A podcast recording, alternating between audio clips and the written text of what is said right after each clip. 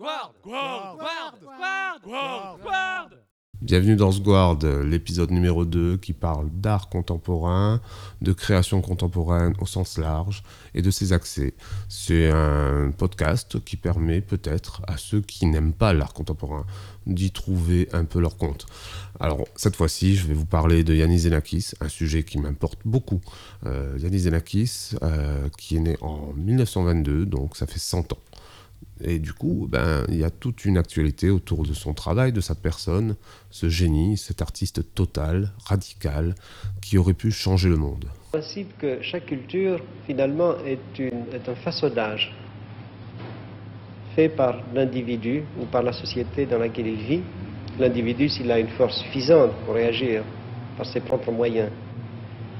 Donc, finalement, c'est une image du passé qu'on se forge on se forge à travers les années, si on s'en occupe bien sûr.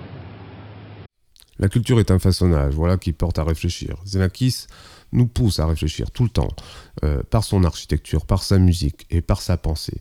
Cet homme qui utilise les sciences à des fins artistiques, euh, qui n'hésite pas à acquérir le savoir nécessaire pour pouvoir transcender les choses car c'est le propos de Zenakis. On ne peut pas rester devant notre objet direct, comme il dit. Euh, on est obligé d'aller plus loin. Et pour pouvoir le faire, on doit sortir de notre intuition. L'intuition, c'est bien, hein. Ce dit pas que l'intuition est mal.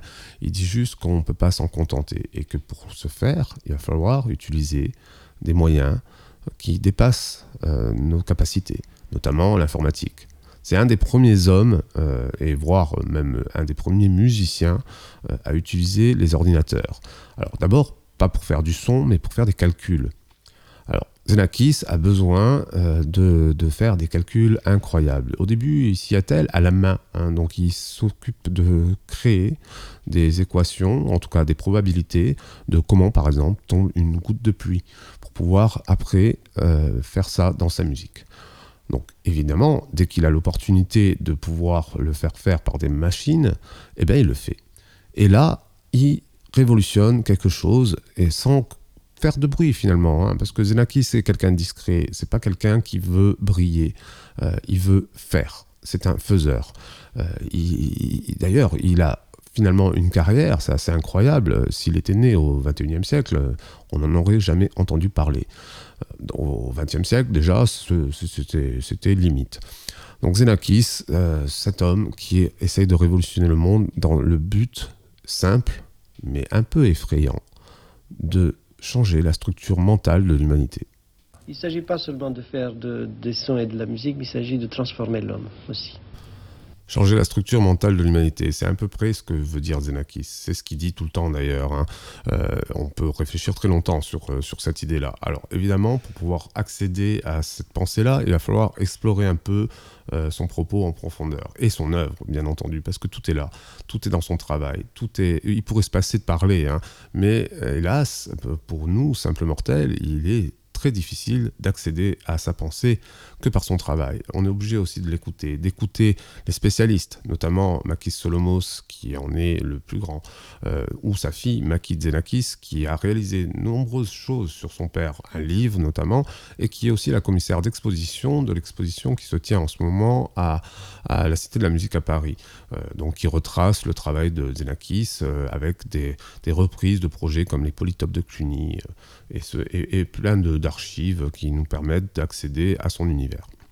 Donc Zenakis, c'est un penseur, c'est quelqu'un de très complexe. Sa musique l'est aussi. Alors on va écouter un petit bout et on revient.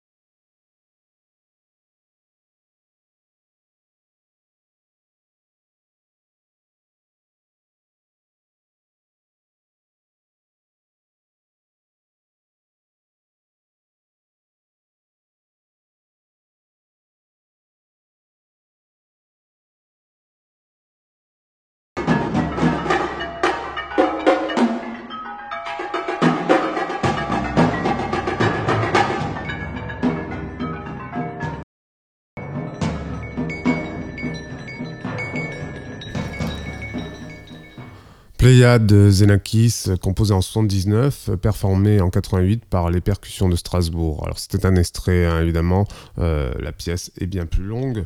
Euh, je vous invite à aller jeter une oreille. Alors, un petit conseil, euh, Xenakis, ça ne s'écoute pas comme n'importe quelle musique. Hein. Euh, on peut pas écouter ça dans sa voiture en allant au travail, par exemple. Euh, je vous conseille fortement de vous installer euh, confortablement, euh, si possible, face à des enceintes. 4, ça serait le top, mais c'est pas évident pour tout le monde, euh, et mettre euh, un volume assez important et ressentir la chose, car la musique de Xenakis se ressent.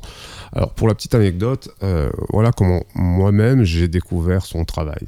J'étais, j'avais la trentaine d'années et j'étais régisseur d'un lieu culturel et je devais m'occuper d'accueillir un trio de musiciens contemporains qui allaient nous faire un concert de la musique de Xenakis.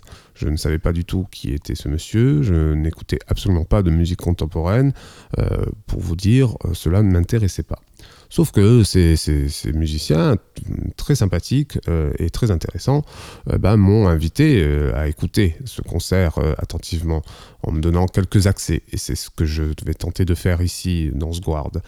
Et euh, à mon grand étonnement, euh, lorsque le concert a commencé et que la salle, enfin la salle, en tout cas les gradins se sont vidés pour, euh, au profit du buffet qui se trouve un peu plus loin, nous voilà plus que deux hein, dans, le public à écouter ce concert. C'est très important pour la suite. Et, là, je, je, subis, je vis un truc très très très fort que je ne comprends pas. J'ai 30 ans, je ne sais pas ce qui m'est arrivé. Ce n'est qu'une quinzaine d'années plus tard que j'ai compris. Alors, j'ai compris pour plein de raisons. J'ai compris parce que en, chemin, euh, j'ai découvert euh, l'œuvre de Xenakis. Euh, notamment, en fait, j'avais un souvenir un peu vague de ce moment. Je savais que c'était très important pour moi, mais je ne me souvenais plus de son nom, je ne me souvenais pas de la pièce, ni même du nom du, trio que je pense être le trio de Xenakis, mais sans aucune certitude. Donc, euh, euh, j'ai dans mon entourage une personne qui s'intéresse à beaucoup de choses et qui euh, est tombée euh, par hasard euh, sur euh, un documentaire radiophonique réalisé par Maki Xenakis, la fille de Xenakis, qui s'appelle Xenakis le résistant. Et donc j'écoute ce- ce- cette émission euh, et, et je découvre le personnage, je découvre sa vie, parce que sa vie est tumultueuse. Euh, Xenakis est un héros de guerre. Euh, C'est pour ça que ce titre, Xenakis le résistant, euh, sonne correctement. Euh, ce n'est pas seulement un artiste, c'est un homme qui a un vécu incroyable. Il a lutté, il, est rentré en résistance contre les nazis, puis après contre les Anglais. Et puis finalement, fait prisonnier, il s'est échappé pour arriver en France et dès les années 50 pour Le Corbusier. Avec son diplôme d'ingénieur béton euh, en main, il rentre dans les studios de Le Corbusier et très très rapidement, il devient un peu plus qu'ingénieur, il devient architecte lui-même. Euh, le Corbusier lui, faisant confiance et lui donnant de plus en plus de responsabilités. On arrive là à un point culminant de, de la carrière de Xenakis, son côté architecte. Il révolutionne d'entrée de jeu dans ce monde euh, qui se cherche. hein. On est dans les années 50, on est après-guerre, le modernisme est là. Et Xenakis réfléchit euh, et voit et fait l'expérience avec le Corbusier de certaines choses. Euh, il, tente plus tard lui-même de réhabiliter son statut d'architecte, car sous le Corbusier, eh ben, son nom n'apparaissait pas tout le temps, jusqu'au pavillon Philips. Sous l'impact de la personnalité de Le Corbusier, ses recherches, j'ai trouvé tout à coup que un monde nouveau, le monde moderne tel qu'il le concevait par l'architecture, était une chose formidable. Et ça a été parallèle à ce que je faisais en musique.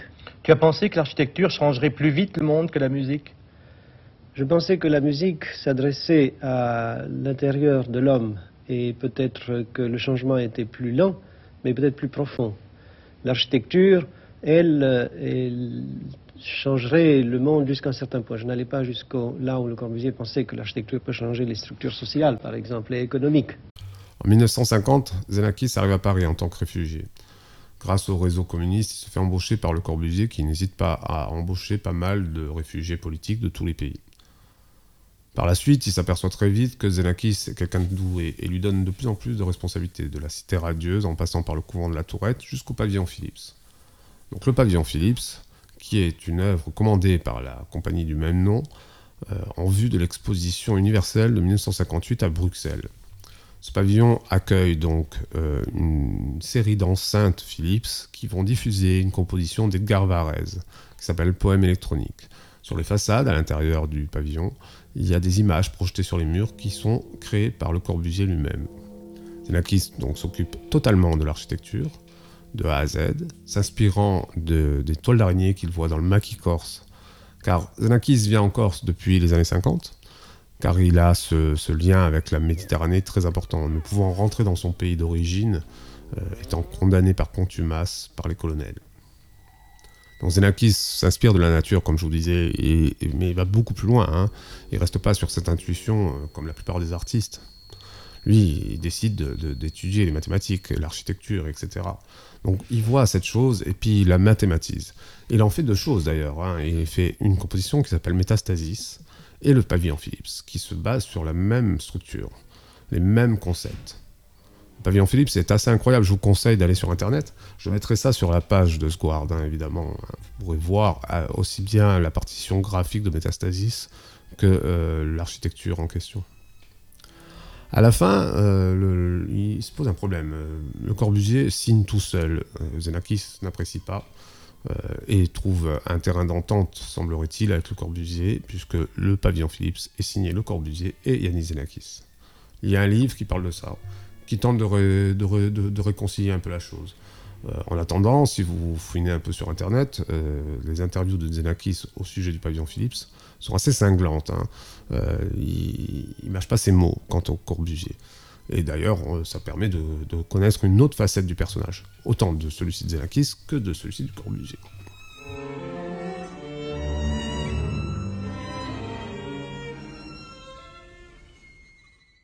Zenakis cherche son maître. Il le trouvera en la personne d'Olivier Messiaen, qui dira de lui qu'il est certainement l'un des hommes les plus extraordinaires qu'il a connus. Validé par l'un des plus grands compositeurs du monde contemporain, Zenakis commence sa carrière sur les chapeaux de roue. Joué par euh, Hermann Scherchen, grand chef d'orchestre, et aussi reconnu par les grands musicologues comme Ariel Brecht qui disait Si Messiaen est le Bach du XXe siècle, Zenakis est son Beethoven.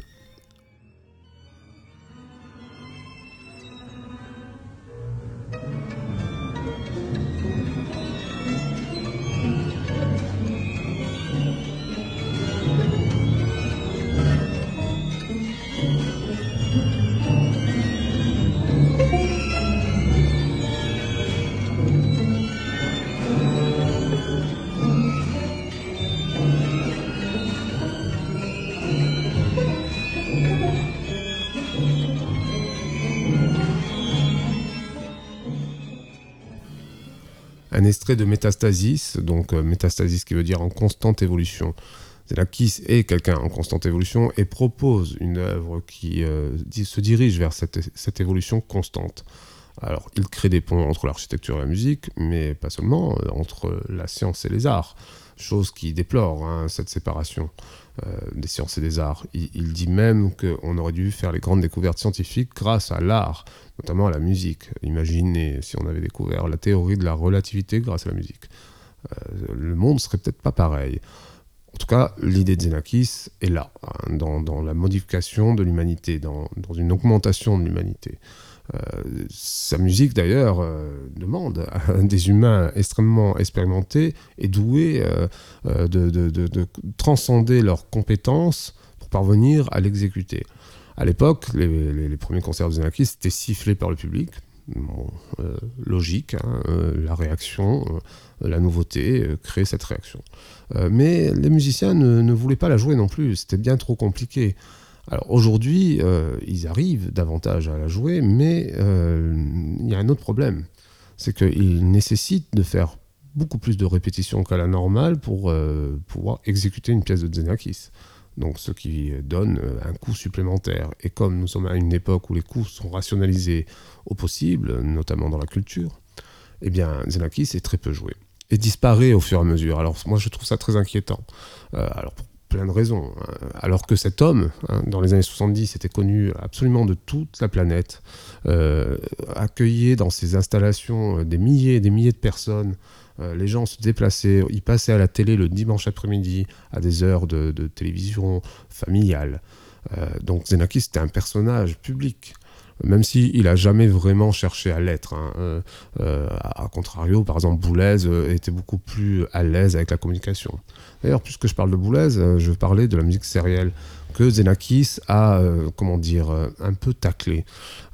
Zenakis avait écrit un pamphlet, justement, une, une genre de thèse sur la musique sérielle, où il affirme que c'est une voie sans issue à la grande stupéfaction de beaucoup de gens qui avaient décidé de s'engouffrer dans ce mouvement qui semblait être euh, la bonne voie euh, à suivre pour une musique qui permettrait euh, de, un, changement, quelque chose de nouveau. Alors la musique contemporaine, du coup, c'est devenu une niche. Hein. ça l'a toujours été un peu, hein, je pense. alors pourquoi? Pourquoi ça n'a pas atteint le public au sens large du terme? Pourquoi cette musique n'est pas populaire?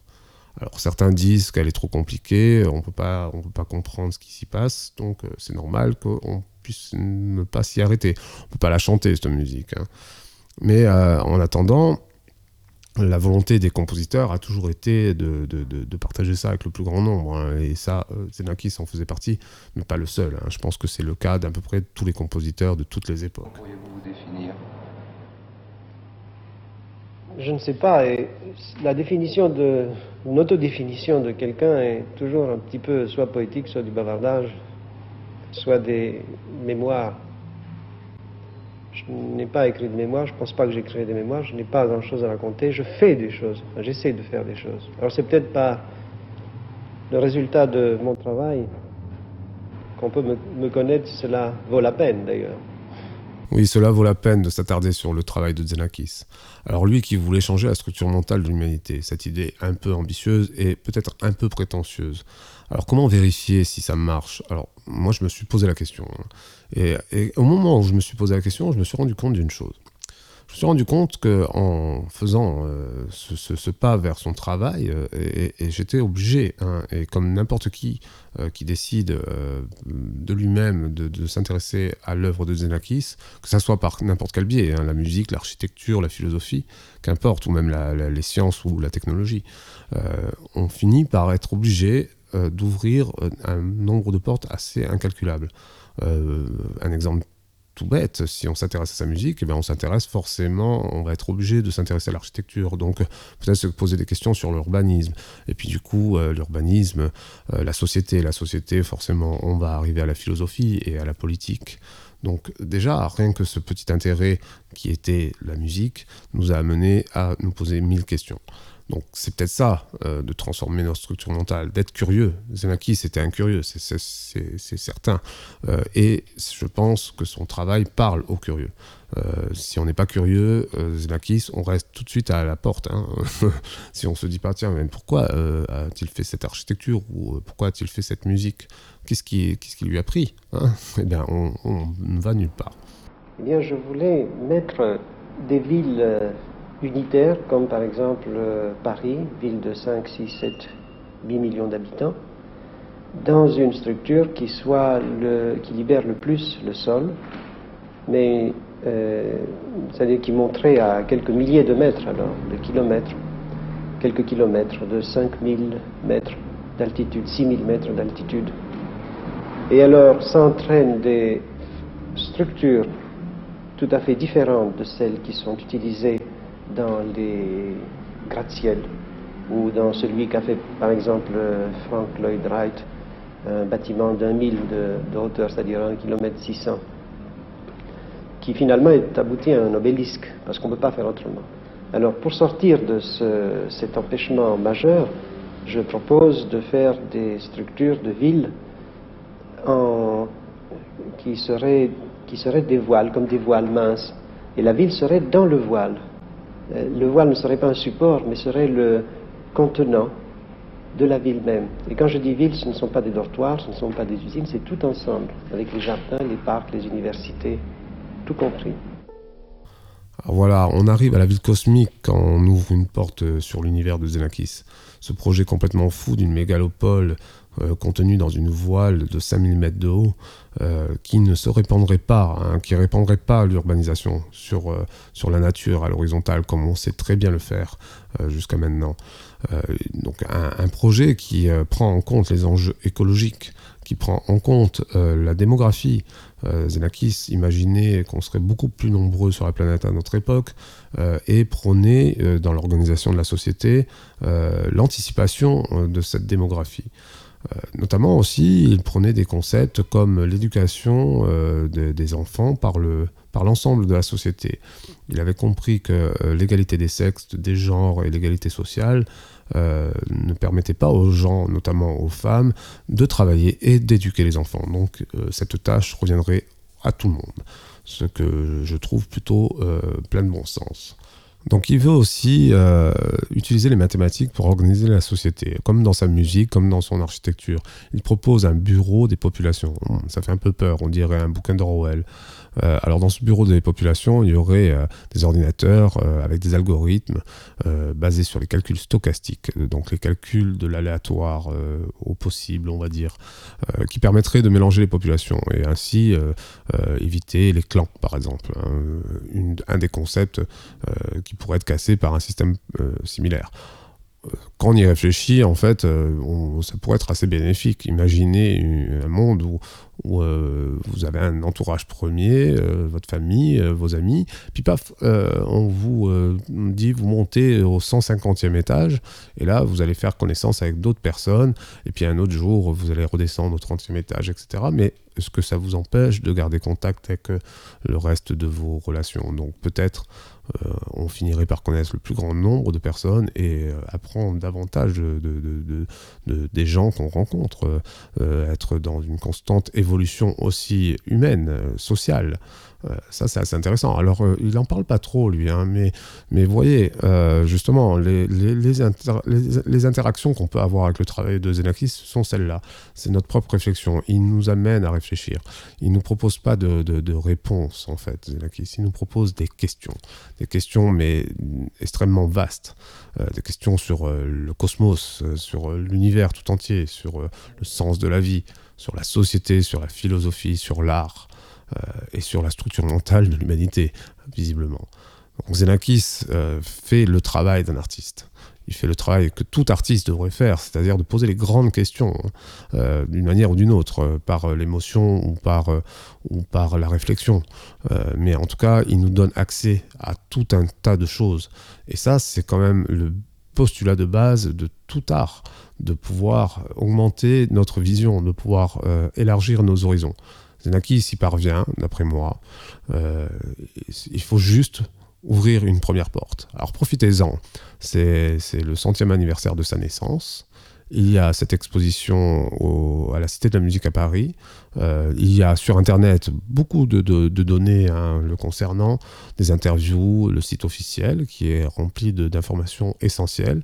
Il y a des livres, euh, le livre notamment de sa fille Maki Zelakis, un livre qu'elle titre Un père bouleversant, ce qui permet de suite de comprendre qu'elle va nous parler d'intimité avec son père. Euh, on va découvrir le personnage euh, avec ses torts et ses travers. On va découvrir son travail, on va découvrir son, sa pensée qu'elle connaît bien et qu'elle sait promouvoir. Euh, donc tout plein de sources hein, en fait sur pour c'est un puissant fin, hein. allez-y. Ceci étant dit, une chose qu'on n'a pas explorée là encore dans ce Guard concernant ce personnage, c'est son aspect politique. Alors, mm, Zelakis était communiste, hein, ça semble évident, vu qu'il était résistant et qu'il a atterri chez Le Corbusier grâce à ce réseau de communistes. il a quitté le monde politique hein, dès lors qu'il a décidé d'être un personnage public, mais pour autant, il n'a pas arrêté de réfléchir à la politique je ne pense pas que je ne pense pas être euh, engagé d'une manière euh, mécanique, automatique. Ma jeunesse, et ce que j'ai fait dans mon temps, et ce que je fais d'ailleurs tout le temps, bien sûr, conditionne mes actes, mes pensées. Mais ce qui compte, c'est de rester indépendant jusqu'au bout et détaché pour pouvoir mieux juger et mieux jouir et mieux faire les choses.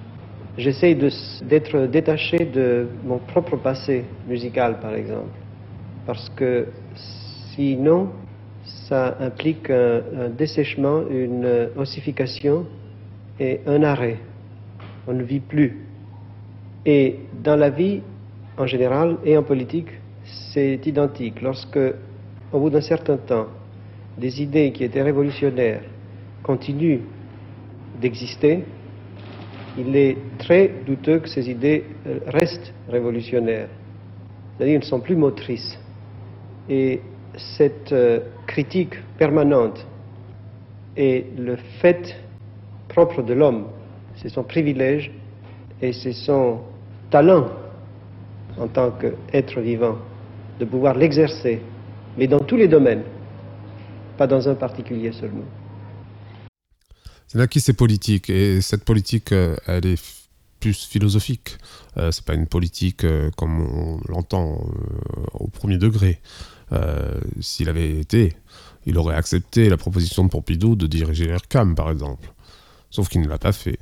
Euh, Zelensky, c'est politique parce que c'est un résistant. Euh, et se passer, se passer à faire la guerre, euh, se passer euh, à être un évadé, à être un réfugié, eh bien, ça construit le personnage, ça construit son œuvre. il prend souvent comme anecdote les manifestations dans les rues d'Athènes contre les Anglais où les balles sifflantes, les mitraillettes, le bruit des chars, le bruit de la foule, euh, tout ça euh, faisait une sorte de musique, un nuage de son, euh, disait-il. Et on retrouve ça dans, dans sa musique. Hein. D'ailleurs, cette idée de nuage de son revient continuellement, de masse sonore. Il parle de masse sonore, il parle pas de, de, d'harmonie, euh, Zelakis, il parle pas de ça. lui, il veut aller plus loin, il veut que ça soit quelque chose d'inouï. C'est ce qu'il a entendu dans les rues d'Athènes pendant la guerre. Il a entendu l'inouï. Et Zenakis a tenté de reproduire l'inouï. Et je pense qu'il y parvient. Quand je vous parlais de cette anecdote euh, de ma trentaine d'années, euh, lors de ma première rencontre avec son travail, il y avait une autre personne dans le public. Cette, personne, c'était un berger, un berger d'un village corse, qui était là, un peu par hasard, et qui, avec moi, s'est arrêté devant ce concert et l'a vécu de, bout en bout. Et plus tard, j'ai su que ce monsieur, ce berger, avait été extrêmement marqué par cette expérience. Et je me suis posé la question, tiens, incroyable, un berger, pourquoi aurait-il été marqué par cette expérience? Moi-même, j'ai expérimenté une chose. Je me suis retrouvé sous un orage en montagne, et mon ressenti m'a ramené à la sensation que j'avais eue pendant le concert donné à ce moment-là de la musique de Xenakis. Et je me suis dit, en fait, il parvient parfaitement à son objectif il, observe la nature, il utilise les sciences pour la retranscrire dans son œuvre, et cette sensation qui est la mienne est complètement reliée à ce que je pourrais ressentir euh, complètement euh, chimiquement avec tout mon vécu, mon patrimoine personnel lors d'un orage en montagne. Donc je crois que ce berger avait déjà toutes les clés pour comprendre la musique de Xenakis je crois, euh, garder des impressions sonores très importantes à, la période critique de la guerre. Oui, euh, de deux natures, de deux ordres, mettons. Premier, c'est les manifestations publiques dans les rues qui contenaient des centaines de milliers d'individus qui scandaient un slogan en, en cadence, bien cadencée. Et quand la foule, la tête de la manifestation se rencontrait, rencontrait l'ennemi, au but, n'est-ce pas, alors, qui attendait avec les mitrailleuses, avec les chars. Cette euh, rythmique très stricte, très déterministe des slogans était détruite, pulvérisée par le choc. Et cette pulvérisation se propageait à la queue. Et toute la ville s'emplissait de cris chaotiques, ponctués de coups de mitrailleuses. La deuxième expérience était dans le silence glacial du mois de décembre 1944 lorsque des coups isolés dans toute la ville se faisaient entendre avec euh, des timbres différents, sans aucune organisation apparente. Et pourtant, c'était une musique. C'était un événement euh, d'ensemble différent de la musique qu'on connaissait, mais c'est un événement sonore qui pour moi avait une signification, en dehors de la signification politique ou sentimentale ou quoi que ce soit, une signification artistique.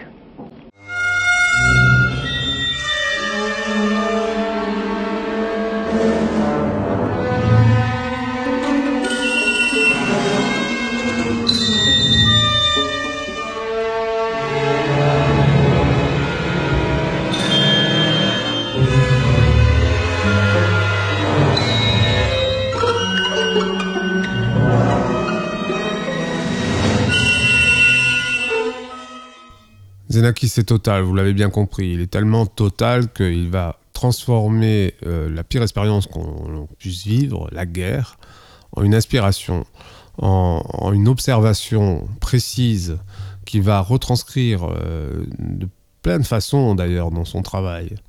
Euh, il va transformer finalement ce plomb en or.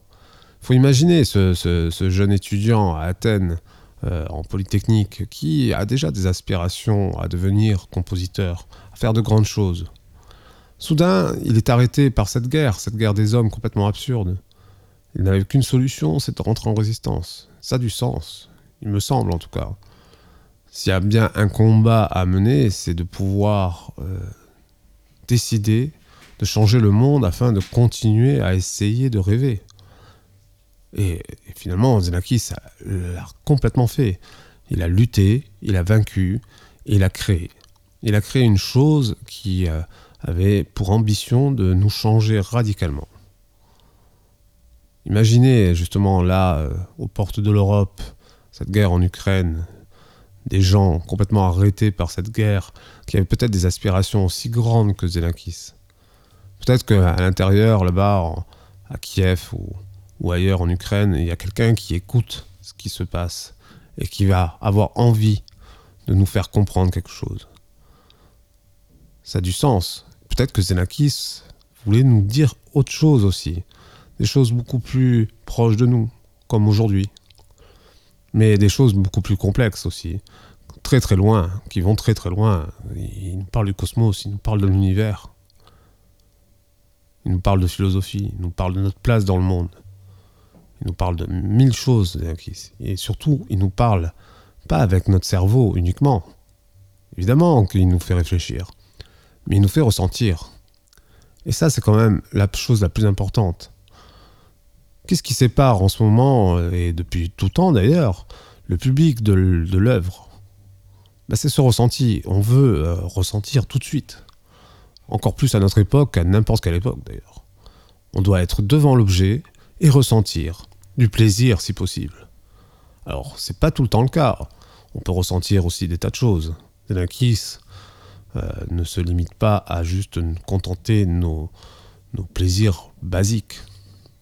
Il nous amène à, être, plus curieux. Il nous amène à réfléchir. Il nous amène à ressentir des choses inédites. Zenaki, c'est un créateur d'inédit. Et cette personne, que aujourd'hui peu de gens connaissent, trop peu en tout cas, c'est sûr, a toute sa place encore dans le débat. Il l'aura d'ailleurs toujours, je suppose. Hélas. Le jour où sa parole deviendra obsolète, et ça sera deux choses l'une. Peut-être l'extinction de l'humanité, ou alors on aura vraiment évolué. Il faudrait, oui, il faut être lu comme un bébé qui vient de naître, du point de vue oreille et mental aussi. Il faut avoir tout oublié. Il faut euh, pratiquement avoir tout oublié. Il faut surtout pas se rappeler de, la façon d'écouter les musiques. Euh, même souvent contemporaine, il ne faut pas chercher de mélodie, il ne faut pas chercher de polyphonie, il faut penser à des masses, à des galaxies de sons, à des transformations euh, euh, de constellations de nuages, et surtout aux sonorités mêmes. Est-ce que c'est facile? Non, ce n'est pas facile. Il est toujours très difficile de se déconnecter, de se déconditionner. Mais ça, c'est une euh, opération qui n'appartient pas seulement, qui n'est pas seulement du domaine de la musique, mais c'est un problème général. Dans, toutes les, dans tous les cas, l'homme doit pouvoir s'exercer à se déconnecter de manière à voir les choses de manière beaucoup plus profonde. Est-ce que la communication est pour vous un problème? La, communication de ce que je fais? Non, parce qu'il y a un côté immédiat, c'est ça le domaine artistique, qui fait que les choses peuvent passer immédiatement par la matérialisation de la pensée chez, chez l'auditeur ou le spectateur. Et puis ensuite, il y a toute euh, euh, une, procédure de réflexion qu'il peut éventuellement euh, faire pour aller plus au fond des choses. Pour aller plus loin avec Yanis Zeakis, je vous donne une adresse, un site internet. C'est le site officiel, c'est yanis-zenakis.org, Yanis avec un i, bien sûr. Euh, et là, vous allez pouvoir euh, trouver euh, à peu près toutes les infos qu'il y a sur le personnage en suivant les liens. après, si vous êtes curieux plus plus, je vous fais confiance. Vous savez que ça ne suffira pas. Donc cette émission sur Yanis Lakis touche à sa fin. J'espère que vous avez découvert un artiste qui vous intéressera. pour ceux qui connaissaient déjà, bah, peut-être ça a réalimenté vos, vos intérêts. en tout cas, J'espère que Squard euh, a accompli sa mission. À bientôt sur les ondes étranges. C'était Orso. Guard.